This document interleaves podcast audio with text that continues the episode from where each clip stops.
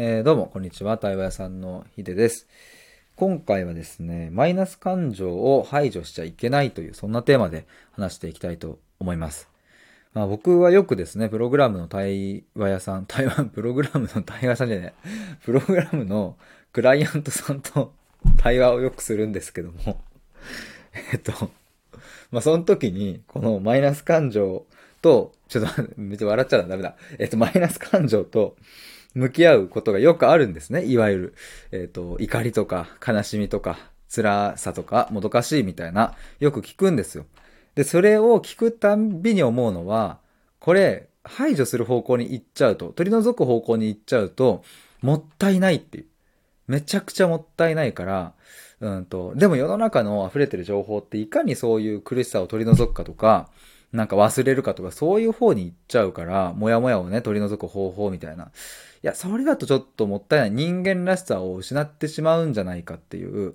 僕はやっぱそれをお話聞いてて思うので、今日はちょっとそれについて、えー、詳しく話していきたいと思います。よかったら最後まで聞いてください。えー、最初に1点なんですけども、えっと、僕ですね、ずっとこの対話のプログラムをやってきたんですが、最近ちょっとね、自己探求プログラムっていうふうにちょっと名前を呼ぶのを変えました。あのそっちの方がまあ、まだわかりやすいかなと思って、自己探求をするプログラムですね。えそれの、えっ、と、体験版をこの度リリースしました。イエーイ。まあ先日からチラチラと言っていたんですけども、まあこの自己探求プログラム、まあ本来4ヶ月なんですよ。まあ前はちょっと3ヶ月とかだったんですけど、まあ言っても長期間になるじゃないですか。で、その長期間のプログラムをいきなりね、やっぱりやるっていうのも、こう、ちょっとまあ、興味はあるけどな、なんか得体が知れないな、みたいなのあると思うので、なんか、そう、そんな方、興味があるけど、ちょっと4ヶ月はな、という方に向けて、1ヶ月の体験版を出しました。で、中身は通常版と、えー、何ら変わらないです。え、何が変わるのかっていうと、えっ、ー、と、期間が変わります。1ヶ月ですね。っていうのと、対話の回数が変わります。12回ではなくて4回ですね。え、それを1ヶ月とか、まあ、週1ペースでやっていくわけですけど、その他のチャットとか質問とか、えっ、ー、と、まあ、あと対話のアーカイブをプレゼントしたりとか、その辺は全部一緒です。だから、まあ、とりあえず体験版やってみて、あ、これはいいなと思えば、その後4ヶ月をあのやってもらえばいいし、別に特に、まあ、4ヶ月はいいかなと思えば、それで終了でいいし、みたいな。で、まあ、これやったからといってもちろんね、もう絶対4ヶ月の方進んでください、みたいな、あの、そういう営業かけることは一切ありませんので、あの、ぜひお気軽な気持ちで、まあ、とりあえず1ヶ月やってみっか、みたいな感じで、えっ、ー、と、申し込んでもらえたら嬉しいなと思います。えー、概要欄にリンク貼っておくので、覗いてみてください。では、本題に入りたいと思うんですけども、このマイナス感情を排除しちゃいけないということで、まあこれね、あの、まあそう、昨日僕、まさにプログラムのクライアントさんとね、話してる時に、これをすごく感じたんですよ。めちゃくちゃ感じた。で、まあ、あの、その方24歳女性で、えっ、ー、と、今ちょうどね、彼氏さんにこう、別れ話をちょっとして、ちょっとすごくこう、いろいろ激動のね、あの、変化がある、うん、なんかここ1週間くらいだったそうなんですけども、うんと、その方と話している中で、やっぱりね、あの、別れ話をしたものの、本当にこれでよかったのかなとか、まあ、その他もろもろね、いろいろこう考えるところがあると。うん、で、自分を、うんと、変えられないのにもしかしたら相手を変えようとしすぎてしまったのではないかとかね。まあ皆さんもきっとそういう経験はあると思います。で、なんかこう、自己否定みたいなところ、自分をこう認められないみたいな、なんかそんなところもこうあったりして、すごくもやつくみたいな話をしていたんですけれども、あの、そここういう時に、まあよく言われることとしては、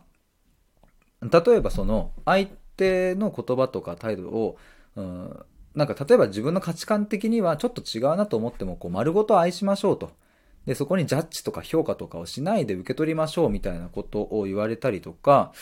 まああとね、あの、僕はちょっと読んでないんですけど、まあなんとなくね、YouTube で要約とかは見たんですが、よくあの反応しない練習みたいなあの本とかもあったりしますよね。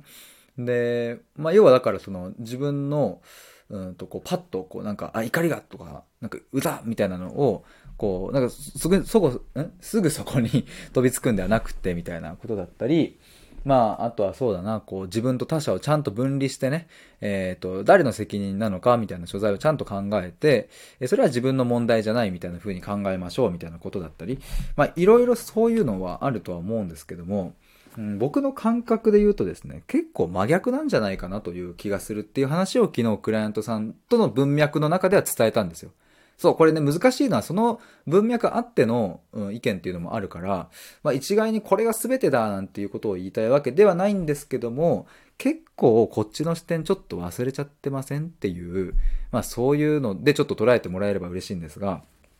例えばね、その評価しない、ジャッジしないみたいなのも、うんと、まあまあそれはね、大事だなとは思うんですよね。自分がダメだと思ったら全部否定するみたいなことをやってたら、それはさ、うまくいかないから、うん、ちゃんとジャッジしない、評価しないっていうのは大事だとは思うんですけども、これってさ、ちょっとさ、なんか人間っぽくなくないって思うんですよ。僕もっともっと評価していいと思うし、もっとジャッジしていいと思うんですね。つまり何が言いたいかっていうと、自分の判断基準みたいなものをもっと明確に持っていいと思うんですよ。なんかその物差しが明確でないにもかかわらず、あ、これは違う違う、ジャッジしない、ジャッジしない。あ、これは評価しない、評価しない、みたいなことをやってると、自分の感性潰れちゃうなと思うんですね。なんかそれちょっともったいないっていう風なのを思います。し、もう一個言えるのは、例えば1対1の、じゃあ彼氏彼女とかの関係性でも、例えば、じゃあ彼氏さんから、いや、可愛いねとか、なんか素敵だねって褒められたら、え、本当？みたいな、嬉しいみたいな感じで、そこにえっ、ー、と、あ、評価しない、評価しない、ジャッジしない、ジャッジしないとか多分やんないと思うんですよ。つまり、嬉しいこと、楽しいこととか、自分にとってプラスなことを言われた時に人間は自分のジャッジで喜ぶんですよね。僕だって例えばこう配信してて、いや、ヒデさんの話面白かったですって言われたら、いや、これはジャッジしないでおこう。その言葉は僕の判断基準には載せずに、ジャッジしない、ジャッジしない。それでひとまずありがとうって言おうみたいなことは考えずに、え、マジっすか？本当に？え、めっちゃ嬉しいんですけど、みたいな感じで僕は、あの、跳ねて喜ぶわけですよ。で、逆にじゃあ、うんと、僕に過去批判的な言葉をライブ中に言ってきた人が過去にいたんですけども、そこも、じゃあ、あそういう時こそ、よし、ジャッジしない、ジャッジしないみたいな、あの、ことをね、するのはもしかしたらいいかもしんないけど、でもなんか、それはそれで、ちょっとどうなんだろうな、あの、別になんか、イラつきゃ、イラついたっていいと思うんですよ。うざかったらうざいでいいと思うんですよ。なぜなら、これこれこういう理由でうざいから、腹立つから。っていう風に、ちゃんとジャッジして、ちゃんと判断して、ちゃんと自分の言葉で相手に伝えるっていうのはすごく大事だなと思って。だからこの判断しない、ジャッジしないっていうのは、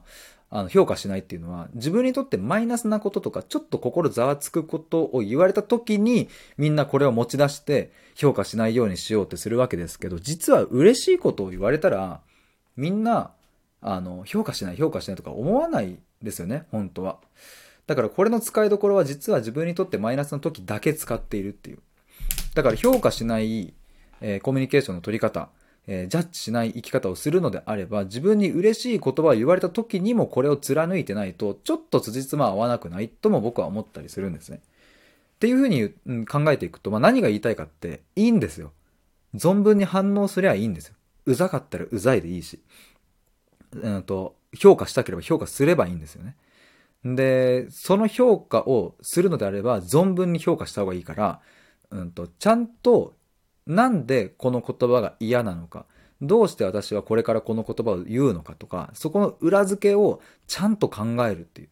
その上で評価せよっていう方が、僕は大事だと思うなっていう。だからなんかこの反応しない練習とか、えー、自分と他者をちゃんと分離して分けて考えるみたいなのって、なんかね、あの、そこに見え隠れするのは、このマイナス感情を排除した方がいいっていうのがうっすら見えるんですよね。裏側に。そういうことは言ってないけどね。そういうことは言ってないけど、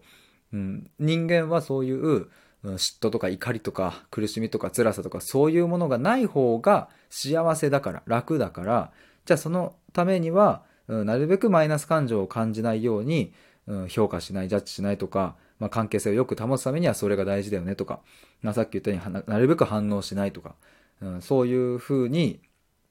していった方がいいよねっていうのが前提に、まあ、ある感じが僕はね、あの、うん、感じるんですよね。でもさ、無理じゃない？なんか、僕嫌なこと言われたら嫌だし、なんか傷つくこと言われたら嫌だし、し、うん、まあ今は付き合ってる人いないけど、付き合ってる人がいたとしてさ、なんだろうな、自分のこう、こうしたい信念みたいなものがあったらさ、それを押し付けることはもちろんしないよ。しないけど、うん、これは僕が大事にしてることだっていうのと、で、ちゃんと相手の話も聞いて、やっぱすり合わせていきたいじゃない？行きたいじゃない？って。いや、だから、なんだろうね。うん。だからいいんじゃないのかな？なんかそ、どうですかっていう、その、なんか、あの、無理じゃない？その、いや、一定のところまで行けたりとか、わかんない。とある期間行けるってことはあると思うんですよ。とある期間、こう感情的にならずに済んだみたいな。じゃあそれさ、あと50年続ける？られる？どうですっていう。あと50年間、自他の分離とかずっと言ってられる？あと50年反応しない練習とかさしてさ、ずっと反応しないとか言える？ちょっと無理じゃないっていう。だからそっちはそっちでいいとこ取りすりゃいいんですよね。いいとこ取りすりゃいいけど、前提として僕はこの、自分の感情とか感性をもっともっと素直に表現していく方向に行った時に初めて、うん、それこそ反応しなくなるし。なんか、なんかそっちからの入り口なんじゃないかな。自分の感情を素直に表現した時に初めて相手のことを変な目で評価しなくなったりとかね。でもそれ花から評価しないとか、花から反応しないみたいなことしちゃうと、ちょっとずれるし、しかもこのマイナス感情っていうものが僕たちにもたらしてくれるものはマイナスではないっていう。うん、まあなんかね、ちょっと、ちょっとここからまた話しすぎるとまたプラス10分ぐらいいっちゃうのでそろそろ終わりにしますが、そのマイナス感情がもたらしてくれるのはさ、うん、きっと皆さんも感覚あると思うけど、こう強さだったりさ、うん、しなやかさだったり、うんと、まあ相手を思う気持ちだったりさ、優しさだったりさ、傷つけば傷つくほど、苦しければ苦しいほどそういうものを手にしていくわけじゃないですか、人間って。だから傷ついたことなかったら、人の痛みなんてやっぱわかんないし、だからこの痛みっていうのは本当に今苦しいんだけど、それがあるから、まあそれこそ今ね、え、クライアントさん24歳の女性ですけど、まあもし仮に今後その彼と別れたとしてもさ、まあここで感じる苦しさ、本当にこれでよかったのかな、この選択肢で私の人生本当に良かったのかなって悩めばいいんですよ。その悩んだ分だけ次出会った人ともっともっといい恋愛ができたり、もっといい関係性が結べたりとか、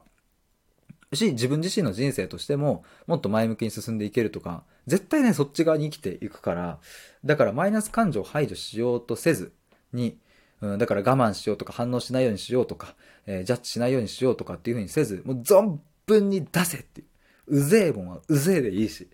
最高なもんは最高で、嬉しいもんは嬉しい。やったーでいいんですよ。もうとにかくそっちの自分の物差しをちゃんと研ぎ澄ませていく方向に、僕は舵を切った方がいいんじゃないかなという、そんなお話でした。えー、ということで、今回は、えー、マイナス感情を排除しちゃいけないという、そんなお話をしました。最近そうだ、もう一個あの、公式サイトの方いろいろとですね、リニューアルというか、えー、なんか見やすくなってきたかなと思うので、なんか公式サイト全体的に覗いてみてもらえると嬉しいです。えー、ということで、以上です。ありがとうございました。バイバーイ。